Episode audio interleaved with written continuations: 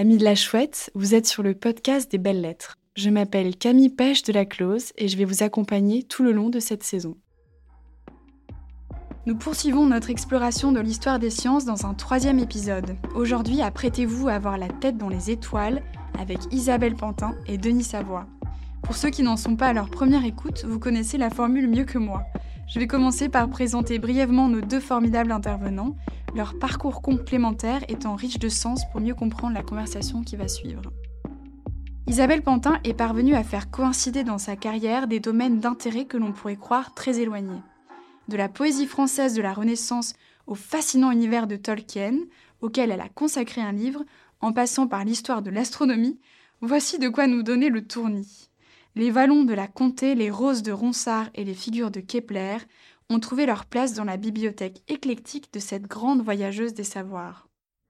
Ces relations fécondes entre poésie, fiction et cosmologie font écho à une collection qu'elle dirige depuis 1984, d'abord aux côtés d'Alain-Philippe II, puis il y a quelques années avec Denis Savoie, la bien nommée Science et Humanisme.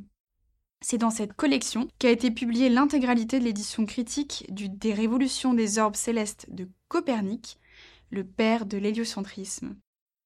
Pour nous donner à lire les trois volumes de ce vaste coffret, une véritable aventure éditoriale a été menée pendant une dizaine d'années, mêlant des profils disciplinaires très variés, associant la traditionnelle philologie aux mathématiques, aux sciences et à l'histoire. Tout un programme qui ne peut qu'entrer en résonance avec le thème de cette saison de podcast. Denis Savoie a participé à cette aventure éditoriale avec son énergie habituelle. Disons à présent un mot de ce fin connaisseur des cadrans solaires, si fin connaisseur qu'il en a restauré un certain nombre sur son chemin, et qu'il a même tenté de transformer la tour Eiffel en gnomon géant. Par gnomon, j'entends euh, cadran solaire. Avis à ceux qui ont un cadran sur le fronton de leur maison, Denis Savoie le connaît peut-être, voire l'a référencé dans sa somme intitulée Une histoire des cadrans solaires en Occident, la gnomonique du Moyen Âge au XXe siècle. De la gnomonique à l'astronomie, il n'y a qu'un petit style dans lequel il a élu domicile, que ce soit la direction du planétarium du Palais de la Découverte à Paris, comme pendant la mission InSight sur Mars, lancée par la NASA. Vous l'avez compris, le dénominateur commun de nos deux invités se cache à des hauteurs célestes. Tous deux se connaissent bien. Il faut dire que travailler sur Copernic tisse des liens. C'est un peu de lui dont il va être question dans cet épisode, mais pas seulement. En fait, à travers Copernic, nous allons réfléchir à un mot très important dans la pensée occidentale, le mot révolution, dont le sens premier est avant tout astronomique, ne l'oublions pas, et qui petit à petit a pris la tournure d'une rupture brutale, voire violente, ou même d'un changement net de paradigme. Alors qu'en est-il de cette révolution copernicienne qu'on nous apprend à l'école? A-t-elle vraiment marqué un avant et un après? Au niveau scientifique d'abord, puis à des niveaux tout aussi cruciaux, sociaux, politiques, religieux. Et enfin, croit-on encore aujourd'hui au progrès scientifique qu'implique l'idée de révolutions successives, marquées par des personnages devenus mythiques, pensés seulement à Galilée? Pour faire un sort à ce concept de révolution et nous entraîner dans le sillage des inventions qui ont marqué notre temps, Isabelle Pantin et Denis Savoie sont les candidats parfaits. Je leur laisse sans plus attendre la parole, amis auditeurs, et vous souhaite une bonne mise en orbite. Entrons en matière. Donc, euh, qu'est-ce qu'une révolution? Alors, on peut déjà peut-être euh, évoquer un paradoxe, puisque la révolution au sens astronomique, c'est la, euh, période, enfin le parcours circulaire d'une planète, donc qui normalement la ramène cycliquement au même endroit, ce qui est finalement quasiment l'inverse hein, du sens que qu'a pris le terme, euh, évidemment très influencé par les connotations politiques, et en particulier le, modèle de la Révolution française. Donc jusqu'à penser donc il s'agit d'un retournement général, donc qui s'effectue évidemment dans une certaine durée, des, des croyances, euh, des mœurs, des lois et de tout ce, ce qui s'ensuit. Alors là, la question évidemment euh, qu'on peut aborder aujourd'hui, c'est euh, puisque c'est un terme qu'on emploie de façon courante, traditionnelle, hein, à propos de l'astronomie et en particulier à propos de Copernic. Hein, Copernic ayant été à l'initiative d'une révolution astronomique qui aurait été, aurait joué un rôle majeur dans la révolution scientifique au sens général. Euh, donc ça, c'est un schéma qui a prévalu euh, en histoire des sciences euh, quasiment jusque dans les années 80-90 et qui a notamment donné lieu au livre de Kuhn, hein, ou plutôt à ces deux, ouvrages, hein, l'un sur la structure des révolutions scientifiques, l'autre sur la révolution copernicienne. Euh, alors, c'est un, on aura sans doute l'occasion d'en rediscuter. C'est important et, d'un autre côté, un, il faut peut-être remettre un peu les choses en perspective. Depuis un certain temps, euh, cette vision des choses a été écartée, nuancée, parfois contestée violemment. Euh, ce qui était contesté n'était pas tellement l'idée que euh, Copernic et ses pareils avaient amorcé un changement euh, tout à fait essentiel. Ce qui était contesté, c'est le caractère central et exemplaire de ce phénomène, puisque on a ressenti la nécessité d'ouvrir beaucoup plus le, le compas, de contextualiser et de se rendre compte que finalement, peut-être que aucun événement, aucun processus singulier, historiquement situé, etc., n'a vraiment euh, le droit, au fond, de, jouer un rôle euh, exemplaire, majeur, de, se présenter comme un événement central. Et le temps de l'histoire est pluriel, euh, comme les civilisations sont plurielles. Et donc ce qui s'est passé dans l'histoire de l'astronomie au XVIe siècle, dans nos régions, etc., au fond, ne représente que, cela, hein. un, événement parmi d'autres dans, une très grande histoire extrêmement complexe. Alors en même temps, comme le dit Isabelle, il y a eu un avant quand même et un après Copernic. Et cette révolution, euh, elle n'est pas instantanée. Le mot révolution, au sens historique du terme, comme la révolution française, on a l'impression que c'est une rupture brutale. Or, la révolution copernicienne, euh, quelque chose qui s'inscrit dans le long terme. Parce que lorsque Copernic publie son ouvrage en 1543, l'année de sa mort, euh, finalement, pendant 60 ans, il ne se passe pratiquement rien. Il n'y a pas de révolution, il n'y a pas de vague. Euh, on sait aujourd'hui qu'il y a quelques théologiens qui ont tout de suite vu que son ouvrage, publié à Nuremberg en plus, hein, donc un haut lieu protestant, était hautement suspect. Mais il n'y a pas de mise au bûcher, et au contraire, il y a beaucoup d'astronomes qui s'en emparent. Il faut dire que c'est un livre très compliqué. Je pense qu'il y a moins d'une vingtaine de personnes en Europe qui sont capables de comprendre à l'époque la portée du Diribus Solibus. Et, du coup, bah, je l'ai dit, il se passe pas grand-chose.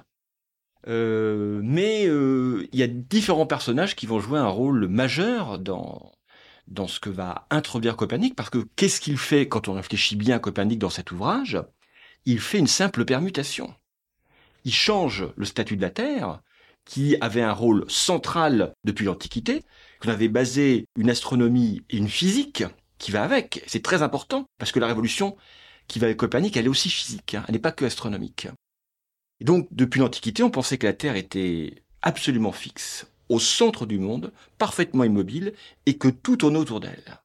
Que c'était forcément des mouvements circulaires uniformes, qu'elle était le centre unique des révolutions, et que le monde, physiquement, était divisé en deux parties, le monde sublunaire et le monde supralunaire. Et avec ça, on a construit, notamment Ptolémée avec son Almageste, et puis tous ses euh, successeurs arabo-perses, une astronomie qui fonctionne bien.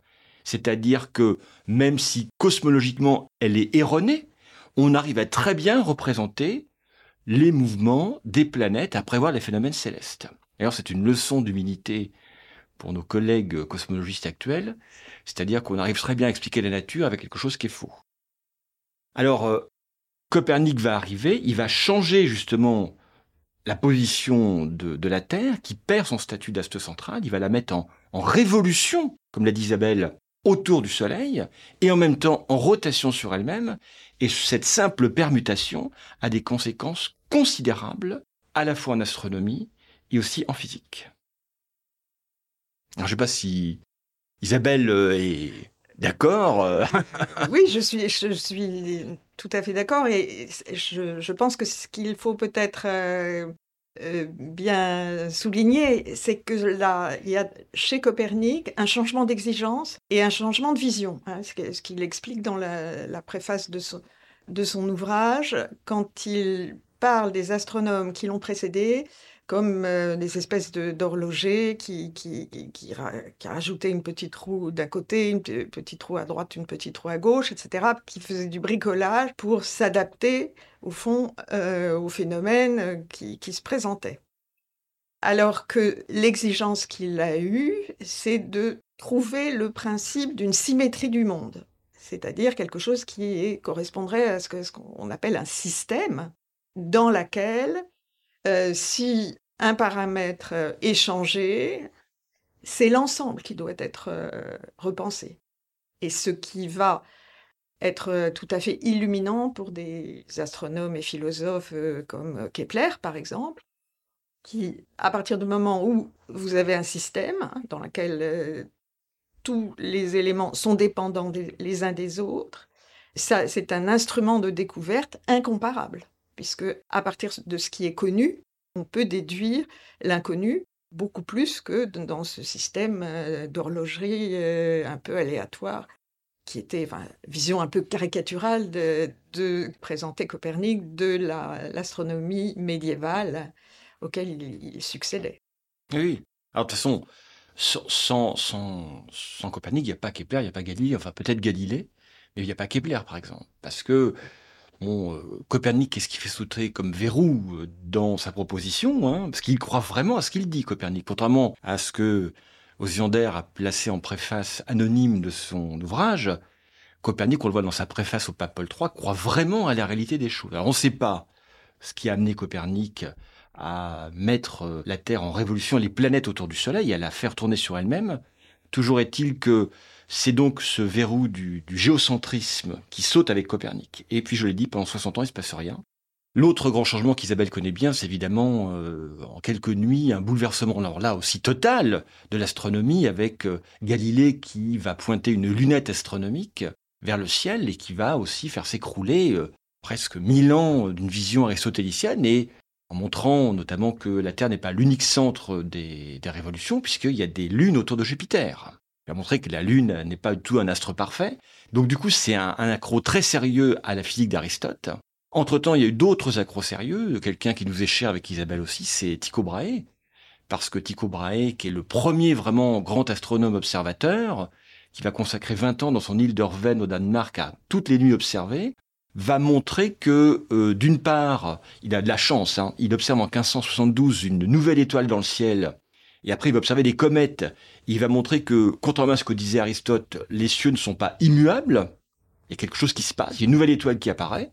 Et puis il va montrer avec les comètes que, en mesurant leur distance, en schématisant, elles n'appartiennent pas au monde qui est sous la Lune comme le pensaient les anciens, mais que ce sont des astres qui circulent. Et donc, euh, comment expliquer que euh, des astres qui sont euh, du côté des planètes puissent passer d'une orbe à l'autre? C'est très compliqué. Du coup, tout toute cette structure s'écroule. Et Kepler, évidemment, qui arrive, qui arrive plus tard à partir des mesures très précises de Tycho Brahe et qui va montrer que les planètes décrivent des ellipses autour du Soleil. Eh bien, ça, ce n'est pas possible dans la physique d'Aristote.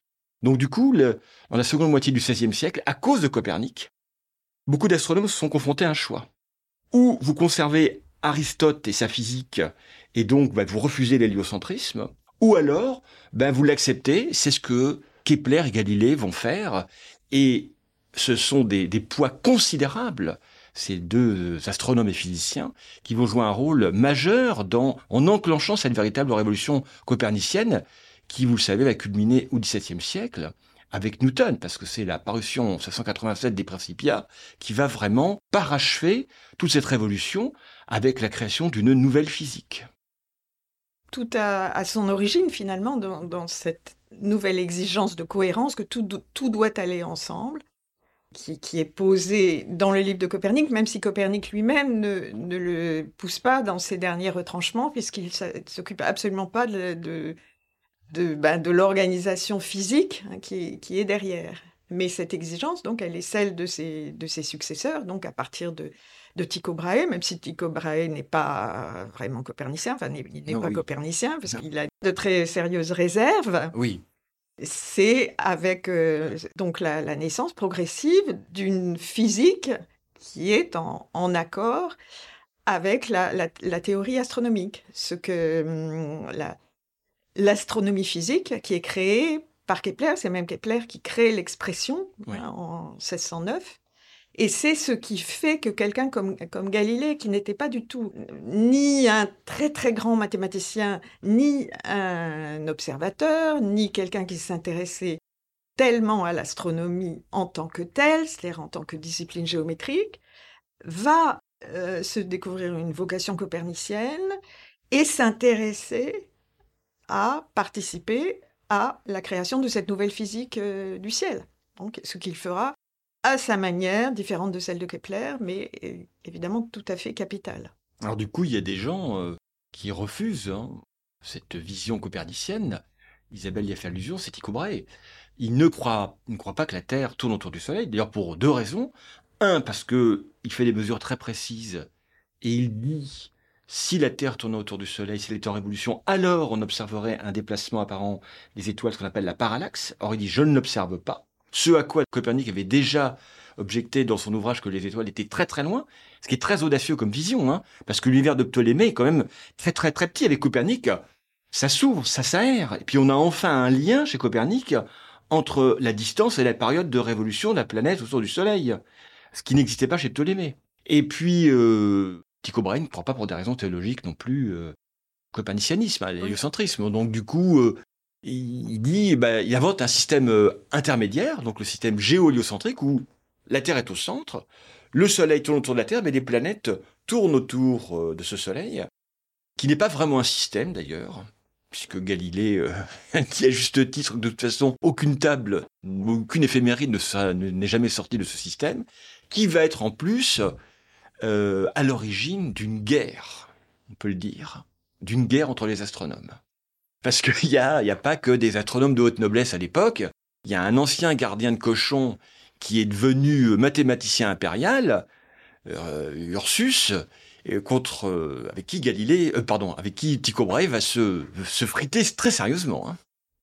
Voilà, c'est-à-dire que en fait, c'est cette invention de ce système dont vient de parler Denis, un peu bizarre, qui, nous paraît un peu bizarre, mais qui a paru absolument génial en son temps parce qu'il permettait de, ben résoudre euh, les, difficultés auxquelles se heurtait tout le monde. C'est-à-dire. Euh, et donc, il y a eu des variantes de ce système qui ont émergé un peu partout. Et aussi, c'est aussi intéressant ce qui naît, c'est la conscience de la propriété des idées scientifiques, qui était alors pas très forte auparavant parce que l'innovation scientifique n'était quand même pas frénétique. Et avec l'histoire du livre, enfin l'arrivée de l'imprimerie, donc la, diffusion des idées, etc. Les auteurs qui publient des livres dans lesquels ils estampillent leurs leur théories, etc. Ils les datent, etc. Ils, se présentent pleinement comme des auteurs. Eh bien, la, la, ce sont les conditions idéales hein, pour euh, que les, rivalités fleurissent. Oui, ça va être le cas avec euh, Tycho Brahe qui, qui demande ni plus ni moins qu'on exécute euh, son, le mathématicien impérial Ursus. Euh.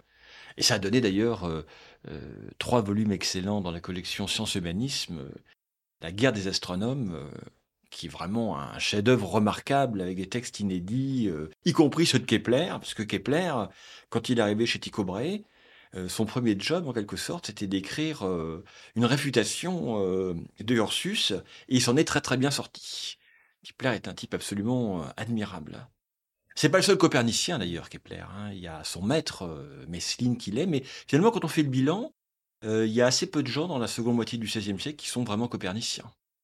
C'est quelque chose de complexe et sur lequel d'ailleurs on n'a pas forcément une, pleine visibilité. Ce qui est frappant, c'est que dans le monde germanique, il y a une lecture, euh, le, le, De Revolutionibus est pris extrêmement sérieusement et euh, étudié à fond, et dans la perspective de, construire des tables, parce que c'est un point assez technique, mais au moins le système de Copernic, même avec ses petits défauts, tout est clair, tout est éclairci. La mécanique est remise à zéro, si, je peux mmh. dire.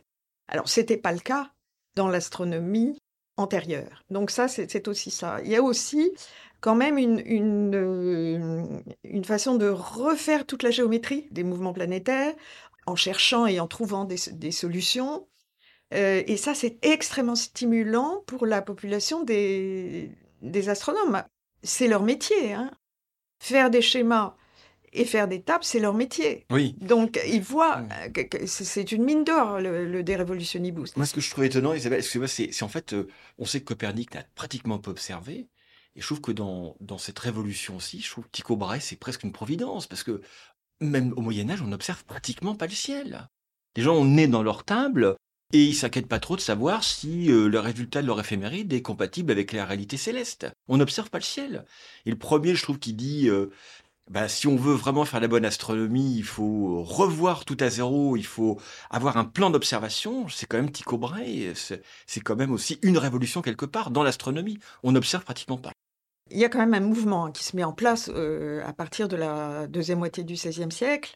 Notamment, on voit bien qu'il y a des traités de factures d'instruments de plus en plus, euh, surtout dans le monde germanique. Donc, un intérêt quand même pour la construction des instruments et qui, qui, grandit.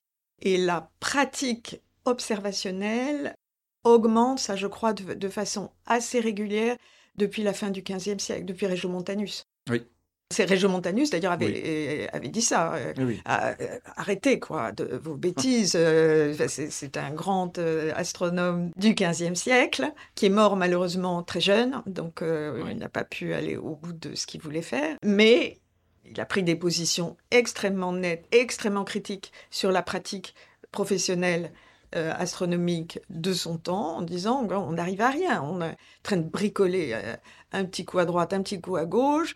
La plupart des, praticiens, c'est des astrologues qui ne connaissent rien à rien euh, et qui font mécaniquement leurs horoscopes. Donc il y a deux choses à faire. Il faut revenir aux meilleures sources. Hein. Ptolémée et compagnie euh, mais euh, le lire correctement hein, dans de bons manuscrits, etc. Et puis observer et observer de façon euh, comme faisaient les Grecs, parce qu'il y a un mythe aussi de l'astronomie antique, les Babyloniens, les Égyptiens, les Grecs, qui eux savaient observer, eux observaient régulièrement, etc. Et c'est pour ça qu'ils ont fait fait un tel résultat.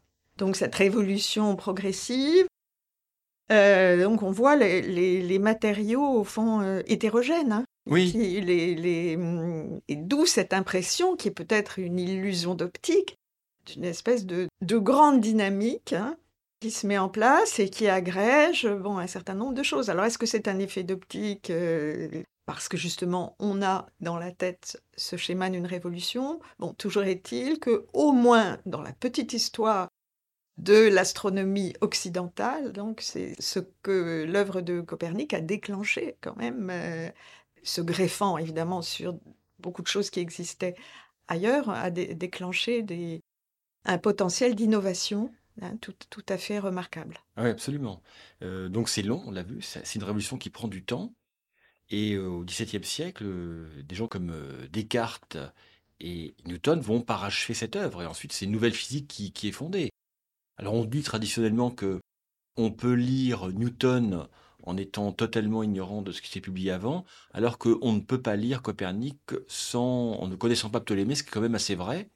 Et la révolution copernicienne va aussi s'inviter dans le domaine théologique, puisque ce qui va mettre le feu aux poudres, c'est quand même euh, Galilée et euh, la mise à l'index euh, en 1616 de l'ouvrage, histoire qu'Isabelle connaît bien, Galilée est un copernicien, il est euh, dénoncé parce qu'il enseigne en fait, euh, il tient pour vrai euh, le fait que la Terre tourne autour du Soleil ainsi que les planètes. Et du coup, ça c'est en flagrante contradiction avec les Écritures. Et du coup, Galilée est convoqué à Rome et le cardinal Bellarmin, qui est la grande autorité de l'époque, le, menace et lui dit ben non, il va falloir arrêter, il va falloir se calmer. Ce que Galilée fait d'ailleurs dans un premier temps, et euh, l'accession au pouvoir en 1624, je crois, d'un admirateur à lui, Maffeo Barberini, sous le nom de Urbain VIII, fait qu'il se croit un petit peu libéré de l'emprise, et du coup, il se lance dans une vaste euh, entreprise d'édition, qui est son, son Dialogo, et là où il prend clairement parti euh, pour les idées de Copernic, de façon non déguisée, et c'est ce qui va lui coûter sa condamnation en 1632-1633. Et là, du coup, on voit que la théologie s'invite dans cette révolution copernicienne. alors c'est un, signe, de, au fond, de l'envahissement du territoire par l'héliocentrisme, hein, qui était quelque chose quand même de très marginal et cantonné au cercle des spécialistes au XVIe siècle. Euh, bon, et vraiment sur la scène, hein, au XVIIe siècle, intéresse tous les, philosophes, euh, etc. Et ce qui a évidemment attiré les foudres sur, sur Galilée, c'est justement sa manière hein, à la fois de, de, de repenser toute chose, justement, à la lumière de ce nouveau système du monde, et aussi son idée pour défendre à la fois ses propres contributions, cette, idée qu'il faut ramener cette nouvelle philosophie dans le sein de l'Église. Donc, la faire accepter par les théologiens, jusqu'à, enfin, Galilée va jusqu'à indiquer aux théologiens comment ils doivent lire les passages de la Bible qui ont l'air de, parler justement du mouvement du Soleil. Moi, ce que je, ce que je trouve très audacieux chez Copernic, c'est qu'il affirme que la Terre tourne autour du Soleil, mais il n'en a pas la preuve. Il n'en a pas la preuve physique. Et justement, ça va être le talon d'Achille euh, des coperniciens, euh, comme on le dit traditionnellement. Galilée, dans son dialogo, va croire apporter la preuve en montrant que les marées, selon lui, sont la preuve du mouvement de révolution de la Terre autour du Soleil, ce n'est pas vrai. Et finalement, euh, on va construire des tables et tout le monde va être héliocentriste, copernicien au XVIIe siècle, alors qu'on attend toujours la preuve. Alors euh, la preuve, on, disait, bah, c'est très simple, il faut mesurer la parallaxe d'une étoile, mais c'est un angle extrêmement petit qui est inférieur à une seconde de degré. Donc il faudra attendre 1838 et l'astronome allemand Friedrich Bessel pour la déterminer, cette parallaxe. Mais entre-temps, par un hasard assez incroyable, un autre grand astronome anglais James Bradley va découvrir en 1727-1728 un phénomène compliqué qu'on appelle l'aberration stellaire, qui est en fait une composition de vitesse, hein, la vitesse de la Terre autour du Soleil et euh, la vitesse de la lumière. Il va montrer euh, que cette aberration stellaire provoque un petit décalage des étoiles, et c'est la preuve physique absolue, incontestable, que la Terre tourne autour du Soleil. Donc ça, on a une révolution scientifique qui ne trouve son accomplissement dans les faits que beaucoup plus tard. Et ce qui est assez surprenant, c'est que euh, cette révolution, elle a lieu, mais on continue néanmoins à considérer que le Soleil est encore au centre du monde. Il faudra attendre le début du XXe siècle pour ce qu'on qualifie parfois de seconde révolution copernicienne, avec la découverte d'un grand astronome américain qui s'appelait Arlo Chapley, qui va montrer par l'étude de petits groupes d'étoiles qu'on appelle les amas globulaires, qu'en fait notre Soleil n'occupe pas du tout une situation centrale dans notre galaxie qu'on appelle la Voie lactée, mais que l'on est dans un bras à la périphérie, à environ 30 000 années-lumière du centre. Donc je trouve que c'est, valable encore aujourd'hui. Je pense qu'il y a, quand on, affirme quelque chose, eh bien, il faut parfois attendre des décennies, voire des siècles pour avoir la preuve. On le voit aussi, par exemple, avec euh, Einstein parle de la relativité. Les preuves de la relativité ne viennent pas tout de suite. Il y a beaucoup de gens qui le contestent, comme il y a eu des gens qui ont contesté Copernic. Et encore aujourd'hui, on envoie des sondes dans l'espace, autour de la Terre, des expériences à l'Observatoire de Paris, pour montrer que, pour vérifier les postulats de, la relativité. Donc la science, euh, c'est quelque chose qui est, qui est, qui est lent, le temps de la science et des révolutions, il n'est pas du tout le même que celui des hommes et des idées. Alors là, pour ce qui est de la preuve ultime, ça c'est sûr, mais euh, justement, entre le moment de la découverte et le moment de la, de la preuve, il y a quand même euh, un moment où s'accumule, euh, je dirais, une puissance de conviction de la théorie qui finit par mettre, y mettre un poids tout à fait considérable. Au XVIIe siècle, bon, il n'y a pas de preuves. Il y a la condamnation qui intervient dès 1616. Il n'empêche que il y a de plus en plus de gens qui deviennent euh, coperniciens. Même en France, qui est un, pays catholique, si on regarde les, grands philosophes, euh, Gassendi, Descartes, Boulio, etc. Et bon, bah, c'est finalement les non-coperniciens qui finissent par être marginaux, voire ridiculisés. Oui. Comme euh, Jean-Baptiste Morin ou, ou d'autres. Oui.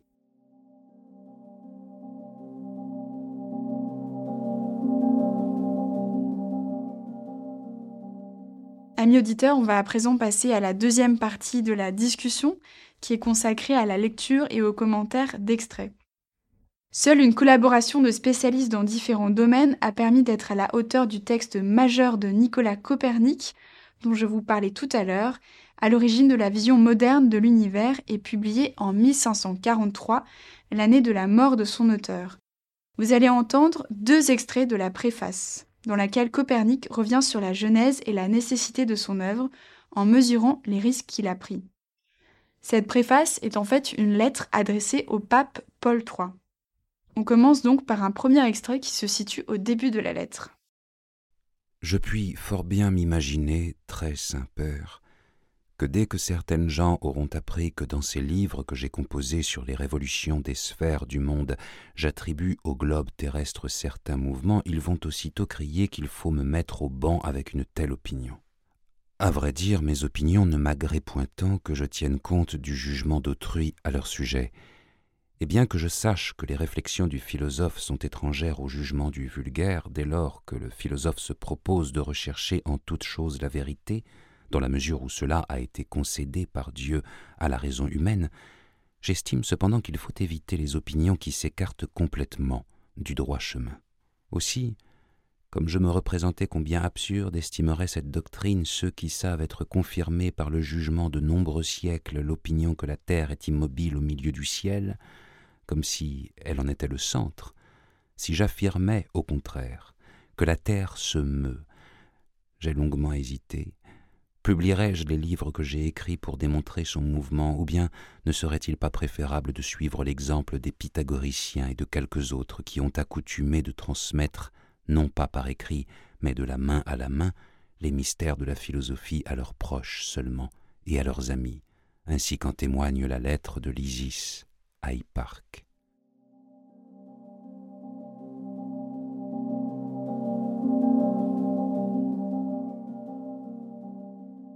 Alors juste pour entrer en matière, donc dans la présentation du texte, euh, notre rôle à Denis et à moi a été mentionné, mais je, voudrais quand même souligner bien fortement que si effectivement nous avons collaboré en renfort de l'entreprise, euh, il faut qu'elle soit rendue à ses véritables auteurs et inventeurs, donc l'équipe originelle euh, de Jean-Pierre Verdet, Alain-Philippe Second et Michel-Pierre Lerner. Voilà, en fait Isabelle a fait bien de le rappeler, donc c'est en 1973 qu'on fête le, le 500e anniversaire de la naissance de Copernic, et à cette occasion, euh, euh, leur apparaît à euh, Jean-Pierre Verdet, Alain Second et Michel Lerner, il n'existe pas de traduction de, Copernic en français. Il y a le livre 1 qui a été traduit par Coiry encore en partie, mais du coup, il se lance dans une entreprise considérable, considérable, parce que c'est un livre très difficile, on l'a dit, c'est une entreprise euh, dans laquelle Isabelle va arriver euh, quand même euh, avant moi. Moi, je vais la rejoindre au début des années 90. Et en fait, d'emblée, c'est une équipe pluridisciplinaire parce que Jean-Pierre Verdet est astronome, Michel Lerner et Alain Second sont des philologues et des philosophes et spécialistes d'histoire. Et petit à petit, ça va être étoffé par tout un groupe de gens qui va travailler sur ce texte. C'est un texte compliqué, qu'un latin difficile, et puis qui va faire euh, cette somme considérable qui a été publiée en 2015 de presque 2700 pages en trois volumes, qui est une œuvre absolument exceptionnelle, qu'on peut lire euh, très facilement, je trouve. Euh, ça pourrait faire peur. Alors, si on lit Copernic, le livre 1 est très facilement accessible. En fait, le livre de Copernic hein, est composé de six livres. Le livre 1, c'est sa cosmologie, qui est très facile à comprendre. Les autres sont beaucoup plus complexes, même pour un astronome contemporain. Donc, c'était aussi une difficulté pour nous de, se replonger dans cette astronomie du XVIe siècle et puis de la rendre accessible aux lecteurs modernes. Voilà, et puis le, texte dans, ce, dans cette trilogie, disons, le texte de Copernic est au centre, mais on a aussi deux volumes extrêmement riches de mise en perspective, tout ce qu'on peut savoir sur, sur Copernic, son œuvre, euh, y est rapportés, analysés, etc., de notes, d'appendices, etc. Donc c'est une somme. C'est une somme inégalée, je pense, dans l'histoire des sciences. Et là, la, lettre que Copernic adresse au pape Paul III, le, pape de, qui met en place l'Inquisition d'ailleurs, montre bien qu'il est quand même un peu conscient, même totalement conscient de ce qu'il fait, parce que il est resté très longtemps Copernic très loin de tout le monde.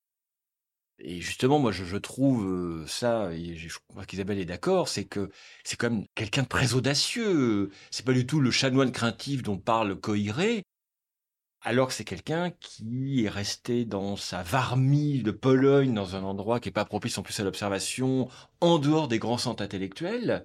il faut une audace, mais considérable, je pense, pour cet homme, pour, pour fonder une nouvelle cosmologie, et puis pour faire le Directionibus. Et il sait très bien qu'il va à l'encontre de toute l'histoire et de toute la science de l'époque. Oui, alors si dire quand même deux mots sur cette lettre au pape, parce que on, lit parfois qu'il s'agit d'une dédicace au pape. Ce n'est pas une dédicace selon les, normes de l'époque. Dans une dédicace, euh, quand on dédie son livre à, à quelqu'un, d'une part, on a on a obtenu généralement préalablement son accord, et c'est un geste de grande déférence, euh, dans lequel donc on apporte son cadeau enrubanné, etc. Alors on voit bien que la, lettre en, question de Copernic ne, répond absolument pas à ces normes-là. C'est d'une très grande sécheresse quand il s'adresse au pape. C'est comme si c'était avis au pape. Hein. bon, maintenant il y a un nouveau système et il faudrait peut-être bien le prendre en considération. Bon, en même temps, on le voit bien dans cet extrait, Copernic est un, quelqu'un qui manie très très bien la rhétorique.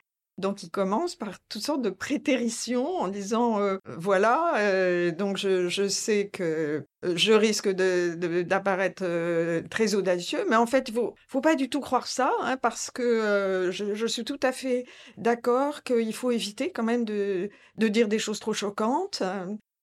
Et donc, il dit une chose et son contraire, et en même temps, pour faire sentir la force irrésistible qui, le, pousse quand même à publier, après avoir risqué, finalement, de tomber dans le silence des pythagoriciens qui auraient quand même privé l'univers d'un livre extrêmement important.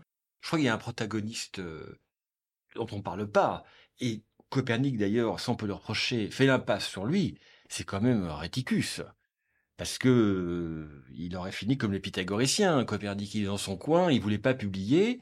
Et, du coup, bon, une certaine aura dans la première moitié du XVIe siècle. Et finalement, il y a un jeune astronome qui s'appelle Joachim Reticus qui entend parler de lui. Et Reticus va le voir dans sa Pologne profonde. Et il arrive en plus avec sous le bras un cadeau non négligeable. C'est l'édition grecque de l'Almageste. Parce que le pauvre Copernic travaille sur une édition arabolatine de Gérard de Crémone qui est pas très bonne. Et, du coup, euh, quand Créticus arrive, il a 25 ans. Copernic est quand même un monsieur d'un certain âge, plus de 65 ans, qui est dans une impasse, dans une impasse euh, intellectuelle, c'est-à-dire qu'il n'arrive pas à aller plus loin dans l'écriture de son ouvrage. Et c'est l'arrivée de, de Réticus qui va complètement fluidifier les choses, qui va ouvrir en fait le verrou. Et, euh, et, et Réticus, à mon avis, a joué un rôle considérable dans, dans le Davsonibus, je pense que sans Réticus, euh, Copernic, euh, ben, Isabelle l'a dit, euh, on l'aurait pas connu, quoi. Il serait resté comme Lysis et Hippar, qui sont ces deux platoniciens du 5e siècle avant Jésus-Christ. Oui, il Copernic était dans les dernières années de sa vie. il était, il n'avait pas l'énergie nécessaire finalement pour finir son livre. Et il lui manquait quelques matériaux et qu'il a trouvé notamment dans le Ptolémée que lui a apporté Réticus. Et ça, il faut le souligner parce que c'est une grande découverte faite par Alain Philippe II, qui a été donc non seulement euh, dévoilé dans cette édition, mais, véritablement démontré avec la, la confrontation. Second a pu démontrer que le livre 6 et un peu du livre 5 de Copernic étaient truffés en fait une traduction quasiment littérale de Ptolémée, ce qu'il a montré euh, de façon absolument euh, irréfutable. Ce qui n'avait été vu par personne. Ça, ça alors ça c'est étonnant parce que c'est quand même un texte qui est très connu, ou bien que personne l'a lu finalement.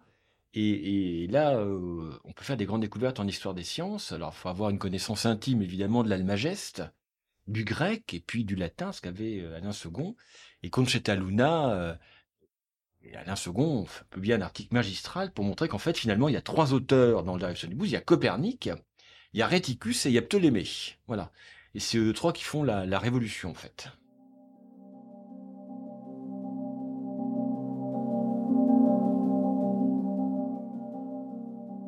Merci beaucoup pour votre commentaire à tous les deux qui rend un juste hommage au travail d'Alain Philippe II. On poursuit euh, la discussion avec un deuxième extrait, toujours de la lettre de Copernic au pape Paul III. Et cet extrait, cette fois-ci, se situe à la toute fin de la lettre. Si d'aventure il se trouve de vingt discoureurs qui, tout en étant totalement ignorants des mathématiques, prétendent néanmoins juger de ces matières, et qui, en raison de tel ou tel passage de l'écriture malignement détourné dans le sens de leur opinion, osent blâmer et attaquer mon ouvrage, eh bien, je ne me soucie aucunement d'eux. Mieux même, je précise leur jugement comme téméraire. On n'ignore pas, en effet, que Lactance, par ailleurs célèbre écrivain mais piètre mathématicien, parle d'une façon tout à fait puérile de la forme de la Terre lorsqu'il tourne en dérision ceux qui ont enseigné que la Terre a la forme d'un globe. C'est pourquoi les savants ne doivent pas s'étonner si de tels gens nous tournent aussi en dérision. Les mathématiques sont écrites pour les mathématiciens, aux yeux de qui mes travaux aussi, si je ne me trompe, paraîtront apporter quelque chose à la République ecclésiastique dont ta sainteté occupe actuellement la tête. En effet, il y a peu, sous le pontificat de Léon X, la question de la réforme du calendrier ecclésiastique a été débattue au concile du Latran et n'est restée en suspens que parce que l'on n'avait pas déterminé encore avec assez d'exactitude la longueur des années et des mois, ainsi que les mouvements du soleil et de la lune.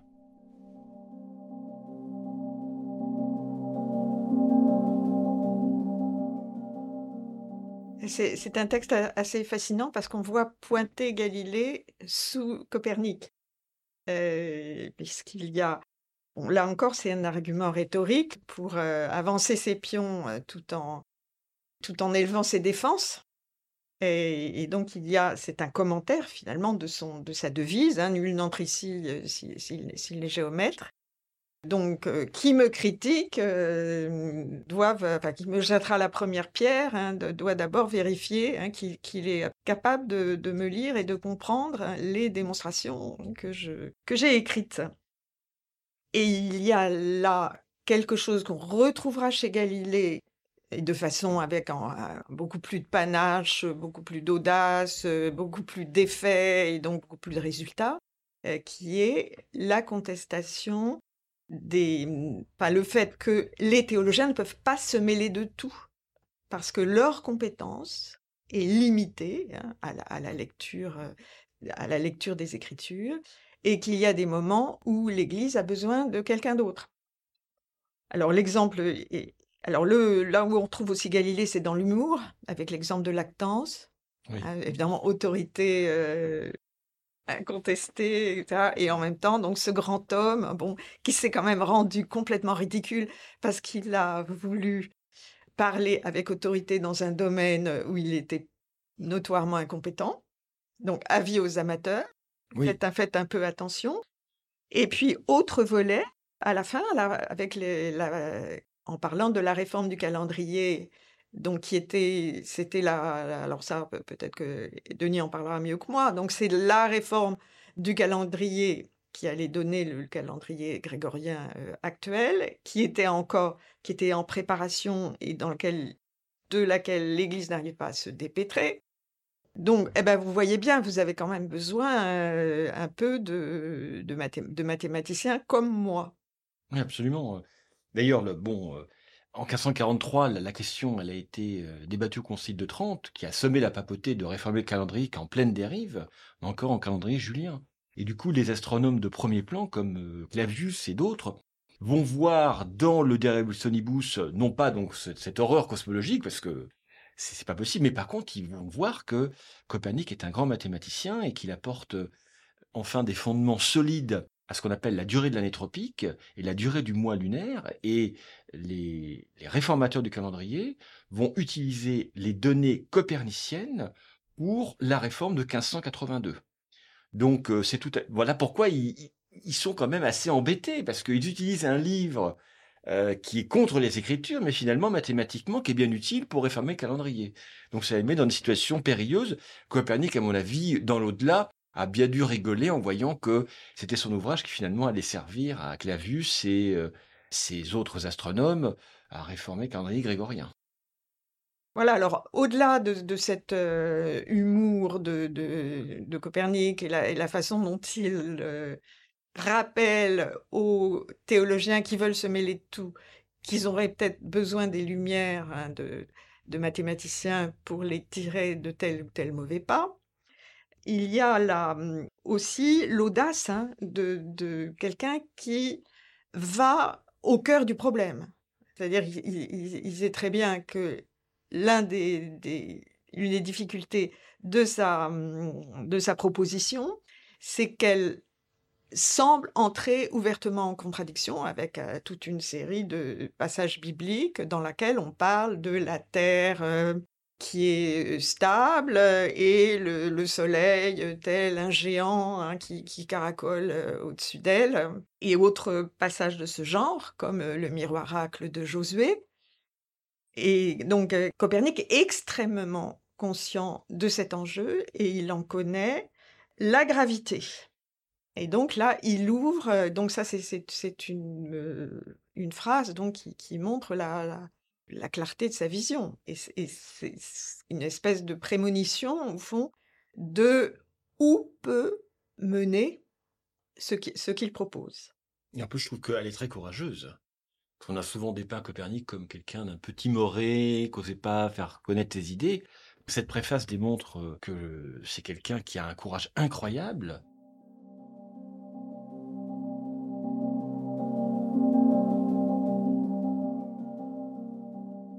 On termine avec un dernier extrait, ami auditeur, qui est issu de la révolution astronomique d'Alexandre Coiré. Alexandre Coiré, c'est le fondateur de l'histoire philosophique des sciences, aux côtés d'Hélène Metzger, Gaston Bachelard et Georges Canguilhem. Et dans ce livre qui a fait date, il entreprend de dépeindre de façon précise et minutieuse la révolution astronomique des XVIe et XVIIe siècles, qui implique certes Copernic, mais aussi Kepler et Borelli. L'année 1543, année de la publication de la Révolution des orbes célestes et celle de la mort de son auteur Nicolas Copernic, marque une date importante dans l'histoire de la pensée humaine. On est tenté de considérer cette date comme signifiant la fin du Moyen Âge et le commencement des temps modernes, parce que, bien plus que la conquête de Constantinople par les Turcs ou la découverte de l'Amérique par Christophe Colomb, elle symbolise la fin d'un monde et le commencement d'un autre. Je me demande toutefois s'il ne faut pas aller plus loin encore. En effet, la coupure déterminée par Copernic ne marque pas seulement la fin du Moyen Âge, elle marque la fin d'une période qui embrasse à la fois et le Moyen Âge et l'Antiquité classique, car c'est seulement depuis Copernic que l'homme n'est plus au centre du monde et que le cosmos n'est plus ordonné autour de lui. Il est très difficile de nos jours de comprendre et d'apprécier dans leur grandeur effective l'effort intellectuel, l'audace et le courage moral représentés par l'œuvre de Copernic. S'il est difficile et même impossible pour nous de comprendre la grandeur de l'œuvre de Copernic sans accomplir l'effort d'imagination que je viens d'esquisser, il est tout aussi difficile de saisir l'étrange et profonde impression que la lecture de son œuvre ne pouvait manquer de produire sur ses contemporains la destruction d'un monde que tout, science, philosophie, religion, représentait comme centré sur l'homme et créé pour lui, l'écroulement de l'ordre hiérarchique qui, en opposant le monde sublunaire aux cieux, les unissait dans et par cette opposition même. Le choc était trop fort. Cette nouvelle conception du monde semblait trop insensée pour être prise au sérieux. De plus, le livre, dans sa plus grande partie, sinon dans son ensemble, était trop difficile pour des lecteurs auxquels une suffisante préparation mathématique et astronomique faisait défaut. Copernic le dit lui-même Mathemata mathematicis scribuntur. Laissons donc les mathématiques aux mathématiciens. Ce n'est qu'une nouvelle hypothèse, neuve et vieille en même temps, un schéma calculatoire n'ayant pas plus de prétention à la vérité et donc pas plus d'importance que ce que les astronomes avaient imaginé jusque-là.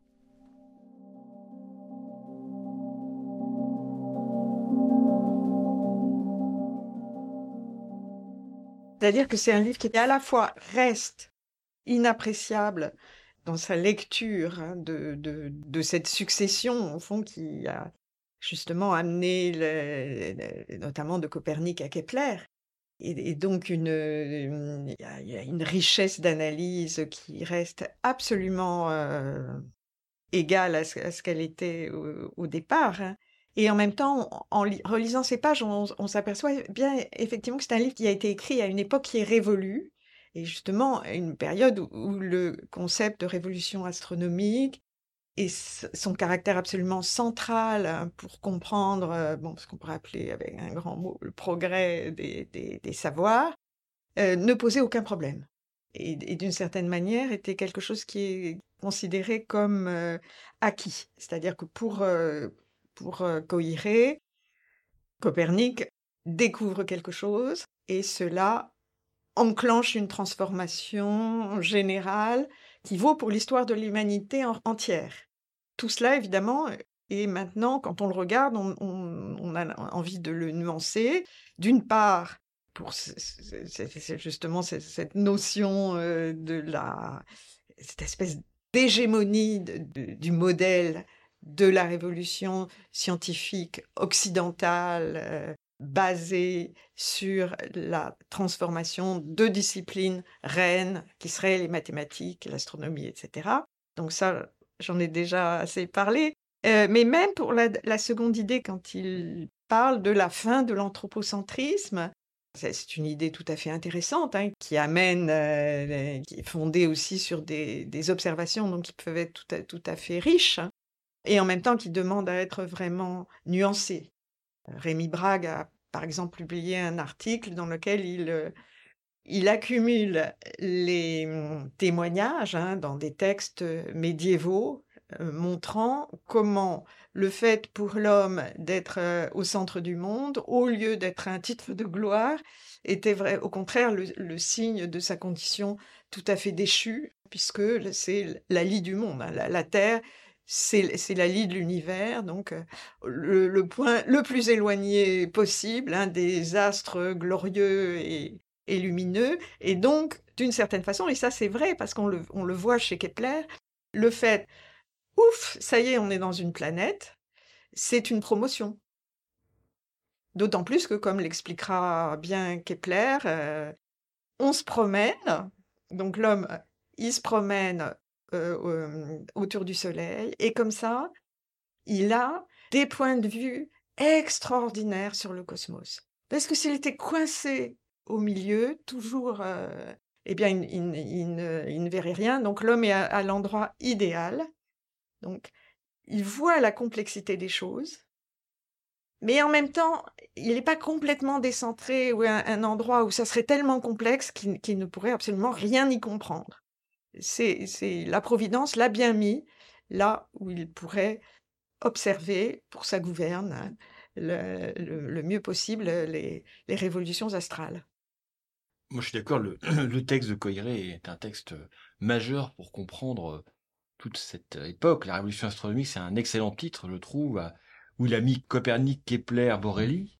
Alors, dans les, les gens qui étaient qui gravitaient autour de Coiré, il y avait un, philosophe très connu qui était Georges Canguilhem, qui euh, aborde par la suite une notion d'histoire des sciences à laquelle euh, n'a pas fait allusion, c'est la notion de précurseur.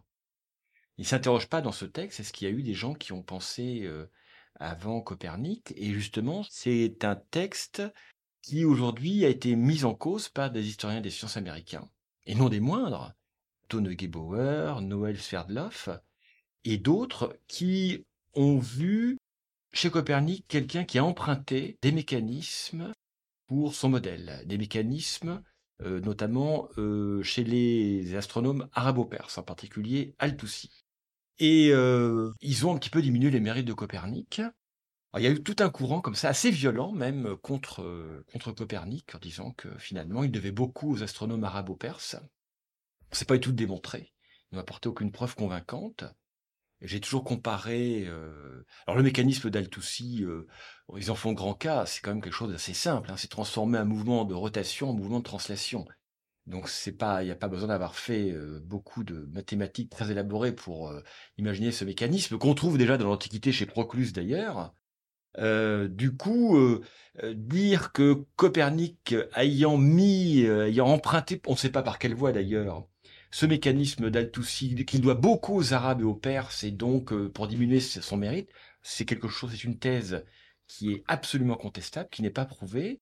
Je sais pas si Isabelle... Oui, alors je, oui, je suis tout, à fait d'accord. Donc c'est, faut pas trop passer ça sous silence parce que euh, c'est aussi un reproche qui a été fait euh, au travail de Michel Lerner et Alain Second parce que leur travail est fait selon des règles philologiques extrêmement strictes. Donc, on regarde l'évidence des textes hein, pour établir des, filiations, etc. Or, on n'arrive pas à établir, en se basant sur des textes, hein, des manuscrits, une, là, le chemin qui aurait mené de ces astronomes arabes à Copernic. Ça ne veut pas dire du tout et ça jamais personne ne l'a nié, qu'il n'est pas. il est évident que la, la géométrie de, de, Copernic, donc tous ces, tous ces schémas, sont faits avec, je dirais, un, matériel de, procédés géométriques qui ne l'a pas sorti du chapeau. Hein. bien sûr. C'était quand on regarde ne serait-ce que la littérature des commentaires astronomiques dans la première moitié du XVIe siècle, fleurissent hein, partout, qui sont extrêmement illustrés de myriades de, schémas dans lesquels, évidemment, on peut faire son marché. Et il y a évidemment des schémas dont, si on suit leur filiation, on peut les rapprocher de sources, de sources grecques, de sources arabes, etc. Donc ça, il ne s'agit évidemment pas de le, de le nier. Copernic n'a pas inventé sa boîte à outils. Absolument. Il l'a il récupéré. Et ce qui est remarquable chez Copernic, c'est l'énergie de, tout ça. Bon, ben, il, fabrique, euh, il fabrique sa théorie, et une théorie qui est, euh, bon, malgré ses petits défauts, disons, lumineuse hein, et extrêmement cohérente. C'est ça qui, qui, est son invention. Eh ben, tant pis, hein, si on, ces matériaux, etc., euh, viennent d'ailleurs. Merci infiniment Isabelle Pantin et Denis Savoie d'avoir si bien traité de l'épineuse question de la révolution copernicienne, en la replaçant en contexte d'abord, mais aussi en s'attachant à réfléchir à notre manière d'envisager l'histoire des sciences. Votre regard à tous les deux invite à plus de nuances et de souplesse, là où on aime d'habitude souligner de grandes ruptures. Non, décidément, l'évolution de la science ne ressemble pas aux chronologies que j'apprenais à l'école, où chaque date avait pour rassurante mission de marquer un tournant irréversible. Porté par l'élan de votre discussion, j'aimerais revenir en quelques phrases sur les principales idées que vous avez exposées au micro de la chouette. La première d'entre elles porte sur le concept même de révolution, sur lequel vous êtes revenu à plusieurs reprises, tel qu'il a pu être développé dans les années 1990 par Alexandre Coiré notamment. Vous appelez tous les deux à plus de réserve concernant cette vision très centralisatrice qui place une discipline, un lieu et parfois même un seul homme au cœur d'un bouleversement qui peut avoir des répercussions mondiales. Vous mettez en lumière le fait que ceux ou ces bouleversements sont pris dans tout un tissu complexe qui n'implique pas que les sciences dures ou l'Occident par exemple, mais fonctionne à une échelle plus large dont nous nous gardons souvent qu'une vision très partielle. Une révolution comme celle qui nous a occupés aujourd'hui, c'est-à-dire celle de l'héliocentrisme, mobilise tout un tas de personnages, s'installe sur un temps relativement long pour faire son œuvre. Vous avez dit ainsi, Denis, que 60 ans après la publication du célèbre traité de Copernic, il ne se passe rien, et surtout ne se porte pas toujours complètement en faux par rapport à l'héritage des savoirs passés. Le temps de la science et des révolutions n'est pas du tout le même que celui des hommes et des idées. Ce que Copernic a fait de vraiment révolutionnaire, c'est avant tout dans un sens astronomique. Il a mis en mouvement une Terre qu'on pensait immobile depuis l'Antiquité et lui a fait perdre son statut central. Mais d'autres figures essentielles participent à cette remise en mouvement.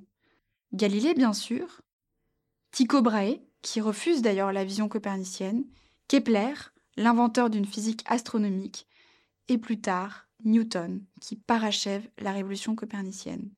Cette filiation que vous avez rappelée s'insère dans une nouvelle manière d'observer le ciel, à l'aide d'instruments qui n'existaient pas jusqu'alors. Comme vous le dites, Isabelle, Copernic agrège plusieurs intuitions et théories dans son traité, y compris celles qui remontent aux Babyloniens et aux Grecs anciens. On pense en particulier à Ptolémée. La force de Copernic est un immense potentiel d'innovation pour son époque. En remontant les textes, on s'aperçoit que les filiations sont certes multiples, mais elles ne doivent pas nous faire tomber dans un relativisme total à l'égard de l'histoire des sciences. Oui, nous devons être nuancés dans notre vision du progrès des savoirs, tel qu'il a pu être décrit de manière passionnante par Coiré, mais ne cherchons pas non plus à tout déconstruire. Autre point crucial sur lequel j'aimerais revenir d'autant qu'il fait écho à l'épisode précédent, celui de la question théologique. En effet, le système héliocentrique, contrairement à la sphéricité de la Terre, s'oppose en contradiction avec les Écritures. Le fait que Galilée le soutienne explique d'ailleurs en partie sa condamnation.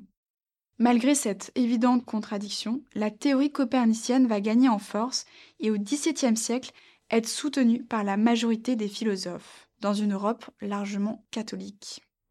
Copernic semble être conscient de la puissance de sa vision. La lettre qui a été lue et commentée, adressée au pape, se passe bien de sa bénédiction. Le courage intellectuel de Copernic y est combiné à une vraie habileté rhétorique, mais aussi à l'assurance que son génie mathématique sera reconnu, y compris par l'Église. Enfin, j'aimerais souligner un dernier aspect de la pensée copernicienne, son désir de rendre publiques ses découvertes. Même si Copernic sait pertinemment qu'elles s'adresseront dans un premier temps à une toute petite portion de l'humanité, ne serait-ce que par leur complexité mathématique. Il refuse, sans doute encouragé par le jeune Réticus dont vous avez fait un portrait très attachant Denis, le modèle des mystérieux pythagoriciens. Le fait de ne pas vouloir garder un savoir captif est une formidable promesse d'avenir pour toute théorie scientifique. C'est sur cette note pleine d'espoir que s'achève notre premier cycle sur l'histoire des sciences. J'aurai la joie de vous retrouver dans deux prochains épisodes consacrés à notre rapport au vivant entre tentative de compréhension et tentation de contrôle, d'abord selon l'angle de la médecine et de la bioéthique, puis selon celui de la botanique et de l'écologie.